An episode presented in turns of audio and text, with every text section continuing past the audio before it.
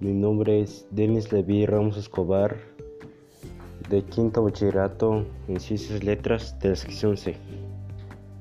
Hoy voy a dar a conocer sobre la auditoría social. ¿Qué es una auditoría social? Una auditoría social implica un proceso de vigilancia, monitoreo y evaluación cualitativa y cuantitativa que realiza la ciudadanía sobre la gestión pública y sobre las acciones hacia la colectividad de entes privados que utilizan recursos públicos. Sus características. Permite organizar y evaluar su eficiencia social, su comportamiento ético en la relación a sus objetivos, mejorar los resultados sociales. Las leyes que lo respaldan participación activa en la forma en las actividades públicas, municipales y comunitarias, ser informado regularmente por el gobierno municipal de los planes que se llevarán a cabo e integrar la Comisión Ciudadana Municipal de Auditoría Social.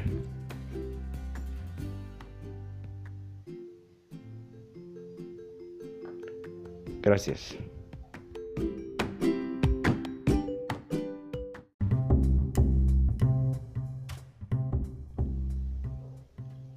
La ética y la moral. Muy buenas a todos. Hoy voy a hablarles sobre la ética y la moral. Pero antes de seguir tenemos que definir qué son la ética y la moral. Bueno, en primer punto, la ética es todo lo que nosotros creemos que está bien o mal, lo malo o lo bueno. Por otro lado, la moral es el conjunto de cosas que nosotros consideramos que son buenas para dirigir y identificar si una persona es moralmente buena o no. Quisiera hablarles sobre un pasaje de la Biblia del cual habla justamente de este tema. Este pasaje es Segundo de Samuel, capítulo 23, versículos 3 y 4.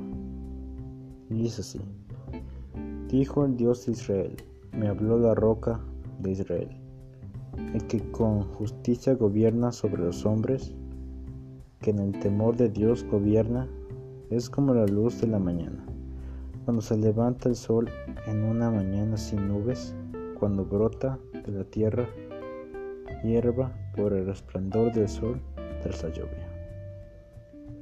Bueno, lo que este versículo nos dice es que si ayudamos a las personas que necesitan ayuda, estamos haciendo un acto éticamente correcto y que si ayudamos a renacer como nuevas personas, estaríamos haciendo algo moralmente correcto, ya que ayudar a los demás es algo que todas las personas deben hacer. Por ejemplo, si tuvieras una persona en la calle con frío, sin con hambre, sin nada, y pasaras de él, no estaréis haciendo un acto moralmente correcto ni éticamente, ya que estás permitiendo que esa persona sufra sin tener nada a la mano. Y no podrías considerarte una persona ética ni moral. Nosotros siempre tenemos que ayudar a las demás personas sin importar cuáles sean sus condiciones. Es como siempre hemos oído desde pequeños. Siempre debes ayudar y amar a tu prójimo. Si no hacemos eso, no podríamos considerarnos hijos de Dios ni personas buenas. Al contrario, seríamos personas malas.